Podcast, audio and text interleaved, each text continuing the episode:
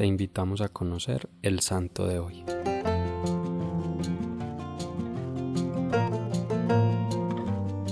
Hoy conoceremos dos historias muy similares que hacen eco de momentos del Evangelio en los que Jesús transforma la vida de diferentes mujeres, recordándoles su valor y su dignidad como personas y convirtiéndolas en discípulas que lo anunciaron con su vida, con esa vida nueva y plena que solo se puede hallar en él.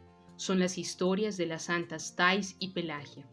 Tais fue educada en la fe cristiana, pero al llegar a la edad adulta fue sintiéndose atraída por los principales enemigos del alma, los deseos desordenados y excesivos del placer, el poder y el tener. Olvidando su fe y la acción de la gracia de Dios en su vida, se dedicó a la prostitución en Alejandría para mantener su vida de lujos y riquezas. Pafnucio, quien fue obispo de Tebaida y uno de los padres del desierto, conocía y recordaba bien a Tais y sentía un profundo dolor por el camino de perdición que ésta había decidido tomar. Se dedicó a orar y ofrecer penitencias por su conversión, de la cual fue instrumento. Logró un encuentro con ella, en el cual se sintió interpelada como la samaritana ante Jesús en el pozo de Sicar y luego de llorar amargamente, pedir perdón por sus faltas, reconocer la misericordia de Dios y reconciliarse con Él, cambió su vida para siempre y se dedicó ella también a la oración y la penitencia. Murió alrededor del año 348 y fue nombrada patrona de Alejandría. En cuanto a Pelagia, hay dos versiones de su historia, encontradas en documentos antiguos, que posiblemente hacen referencia a dos personas distintas, aunque ambas originarias de Antioquía. La primera habla de una joven virgen y mártir, nacida a finales del siglo III, que dio su vida para salvar su alma y conservar su castidad. Fue asesinada por soldados del Imperio Romano mientras intentaba huir para no ser víctima de sus ultrajes. La segunda, más difundida, relata la vida de una mujer del siglo V, llamada Margarita, quien al igual que Thais había recibido la palabra de Dios en su juventud, pero decidió ignorarla. Se dedicó a ser comediante, lo que en sí no estaba mal, salvo porque en sus obras realizaba bailes sensuales y algo escandalosos, en los que exponía su cuerpo excesivamente, presentándose ante los hombres como un simple objeto de deseo, olvidando su valor real como mujer. Un domingo, Margarita volvió a entrar a un templo por pura curiosidad. Allí escuchó la predicación de Nono, obispo de Edesa, quien hablaba sobre la misericordia de Dios, y esto bastó para tocar las fibras de su corazón y moverla a la conversión.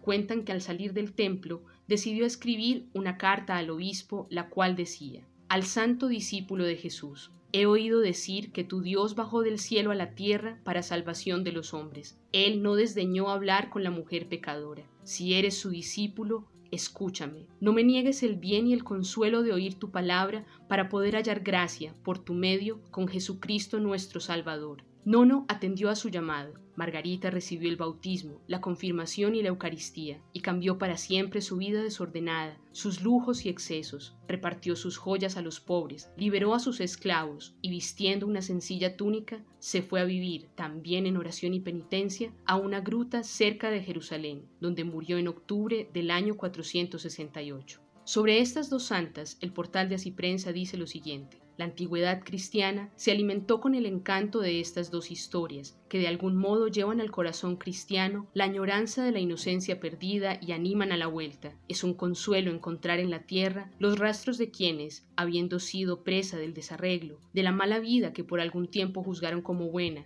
del desorden y la lejanía de Dios, resulta que han sido gente que se salva. Sí, son una gran luz en la oscuridad que alienta la esperanza de los que somos más, de los pecadores. Estas actitudes están personificadas en Pelagia y Tais.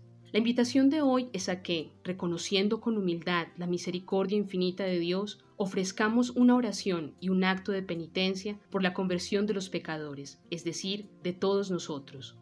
Padre bueno, tú nos amas como somos, pero nos sueñas mejores. Transforma nuestra mirada para que seamos capaces de ver a los otros y a nosotros mismos con el amor misericordioso con que tú nos miras, y así podamos alcanzar la conversión sincera de nuestros corazones.